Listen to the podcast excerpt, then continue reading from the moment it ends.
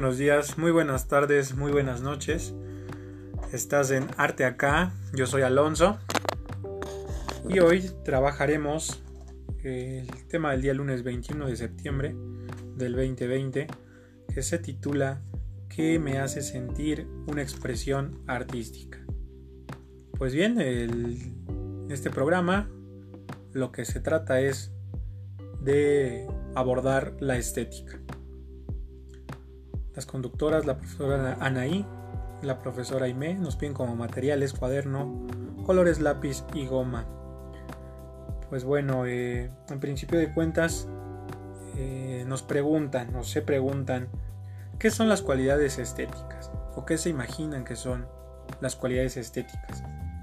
A lo que se responde en el programa eh, que son las características propias que tiene un objeto para que pueda ser descrito y defina aquello que nos hace sentir. Bueno, yo pondré ahí en esa respuesta unos paréntesis y podré decir que hay otra respuesta también. Eh, porque bueno, esa es una opinión. De hecho, en el programa justo le pregunta qué te imaginas, ¿no? Que son las cualidades estéticas o algo así, o qué crees que son las cualidades estéticas. Sin embargo, eh, bueno, las cualidades estéticas, eh, algunos pensadores, algunas pensadoras dirán que no las posee el objeto, ¿no? Es decir, que, que un objeto que se le llama un objeto artístico no posee dichas cualidades para ser descrito ni que definan aquello que nos hace sentir. No. Eh, en todo caso, dichos objetos artísticos, un cuadro, una pintura, un mural, una escultura, tendrán formas y características físicas que las definirá el sujeto. Es decir, que las cualidades estéticas no están per se en un objeto, sino que las dota el sujeto al objeto eh, mediante las ideas, mediante el sentimiento, ocupando la memoria, rememorando, evocando, asemejando, etc. Bueno, entonces este significado de belleza pues lo da el sujeto al objeto. Una vez hecho este paréntesis, eh, en un segundo término, nos presentan tres tipos de cualidades estéticas. La primera, eh, cualidades eh, sensoriales, la segunda formales y la tercera vitales. Yo más que cualidades le llamaría los fundamentos eh, del juicio estético. Yo creo que aquí más que una cualidad se encuentra un fundamento, porque en lo sensorial eh, encontramos eh, lo que el noúmeno, lo que la cosa representa para nosotros entrando por los sentidos. Esos sentidos que más tarde eh, viajarán y se convertirán o serán medios para generar eh, una serie de emociones, sentimientos. Que bueno, también no hay una diferencia entre emociones y sentimientos, en otro programa lo abordaremos. Entonces, bueno, pues más bien estos son fundamentos. El otro que yo le, en vez de llamarle cualidad, sería el fundamento eh, formal, pues nos habla de que son los elementos que al combinarse eh, dan como resultado la composición de una obra. Pues bien, eh, los vitales son los últimos y son esas ideas que nos evocan sentimientos. Posteriormente nos preguntan eh,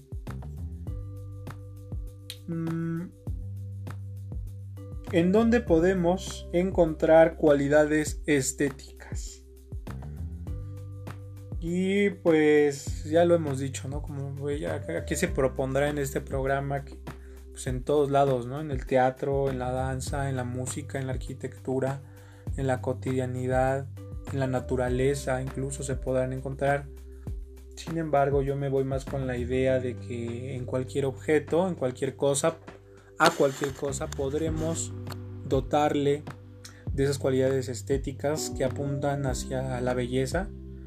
Eh, incluso no solo en las cosas, sino en los sujetos. La belleza en el sujeto. Y bueno, posteriormente nos hablan de que para qué nos sirven las cualidades estéticas. La respuesta del programa es que nos preparan para tener un juicio crítico a la hora de analizar una obra de arte.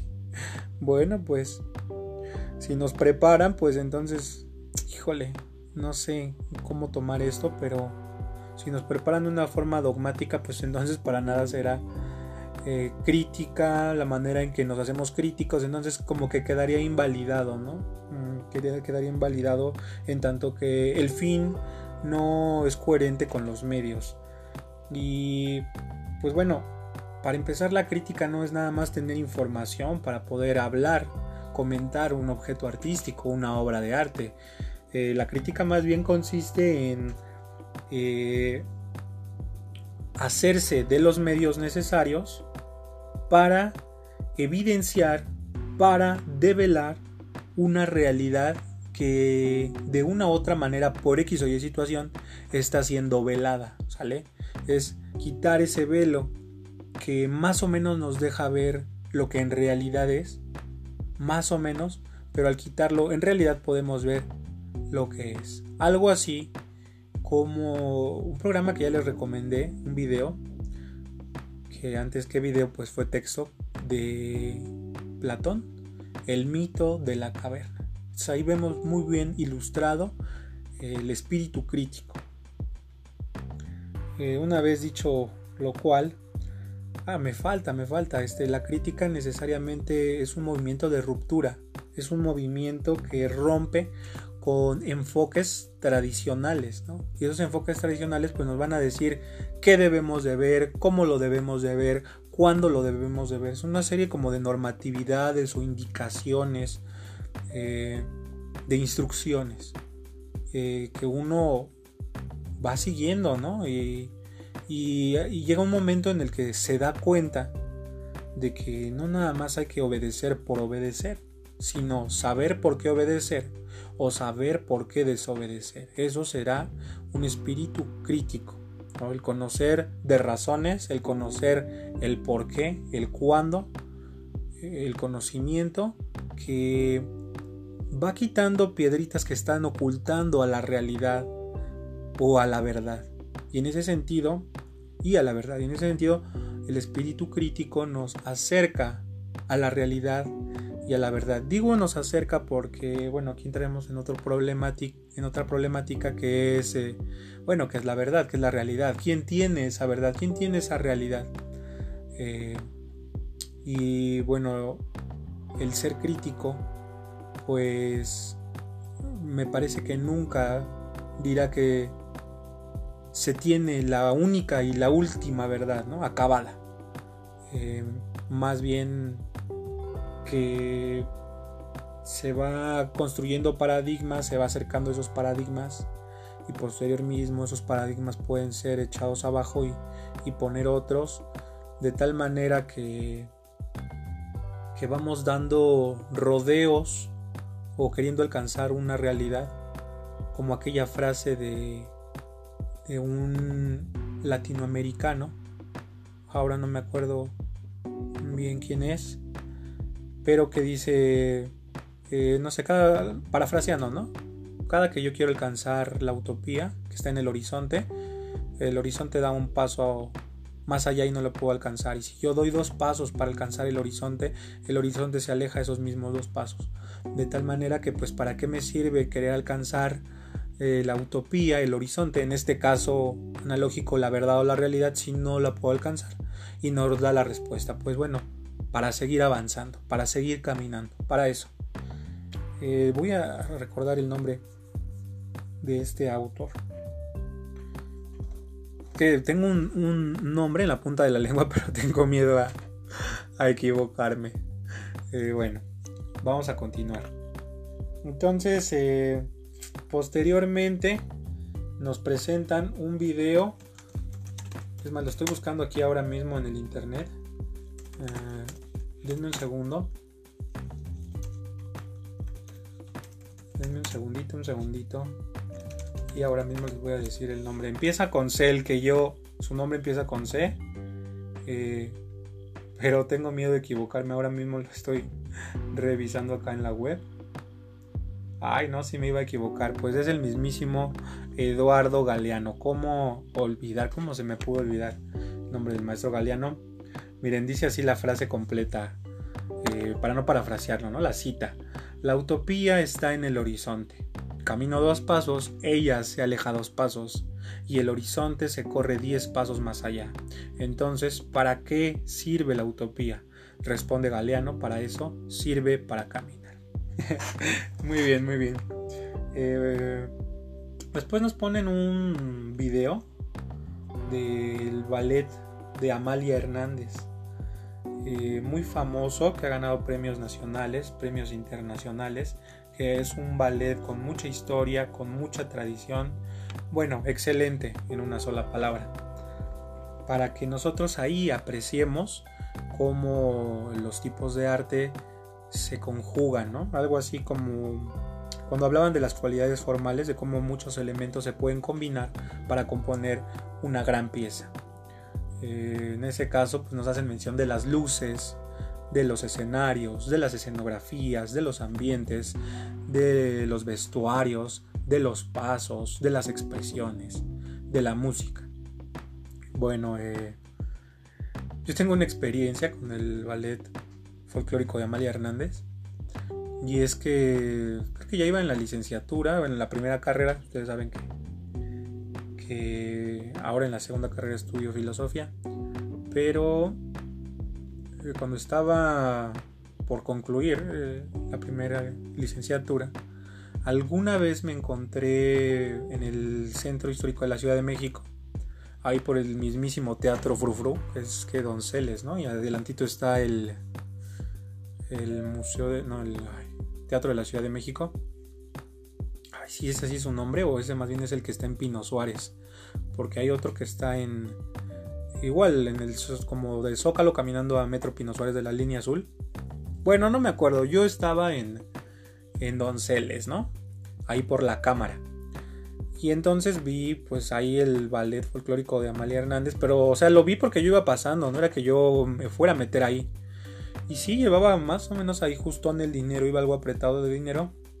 Y decidí invertirlo, gastarlo ahí, o sea, y ya era tarde, ¿eh? ya era tarde. Y dije, no, yo voy a verlo. Y pues sí, entré. Entré ahí al, al ballet folclórico de Amalia Hernández. Y bueno, se aventaron todas, este, bueno, no todos, pero muchos, muchos bailes de diferentes estados y regiones de nuestro México. Y hubo una experiencia muy grata. Yo iba solo, ¿eh? no iba con nadie, con un amigo, una amiga, ¿no? O algún familiar, no. Yo iba solo, andaba por ahí, no me acuerdo ni qué hacía en el centro y me metí. Afortunadamente llevaba mi cámara, una cámara viejita de rollo, ¿no? Los celulares todavía no. O al menos yo no tenía un celular con cámara. Y pues ahí saqué mis fotos bien borrosas y como pude. Acá las tengo, en un momento más las voy a subir al Face. Y una muy bonita experiencia estar admirando esos bailes, esas danzas regionales eh, del México antiguo y este después de después, ¿no? de, la colonia, del virreinato, etcétera. Bueno, vamos eh, ya casi a lo último. Eh, nos piden hacer un reto este reto se trata de apreciar un objeto artístico o algo que nos llame mucho la atención, algo que nos guste, una pintura, escuchar una eh, canción, una música, admirar un edificio, etc. Y se trata de escribir el por qué, decir el por qué nos agradó tanto y también eh, dibujarle e intentar hacer una réplica para poder expresarnos, no solo como estar en la onda teórica, sino también práctica y, sacar ahí nuestros dotes estéticos, nuestros dotes artísticos, que todos los, los tenemos, ¿no? Hay unas preguntas también sobre esta compañía de ballet, sobre qué eh, sentimos al escuchar esta música, al ver estos bailes, y si alcanzamos a ver algún traje típico de nuestro estado. Ya por último presentarán eh, dos trajes muy bonitos de mujeres, de una mujer oaxaqueña, un traje de una mujer chiapaneca también. Y pues bueno, no me queda nada más que saludarles nuevamente. Y esto fue Arte acá. Yo fui Alonso y esto fue solo para tus oídos. Nos vemos pronto, nos escuchamos luego. Saludos.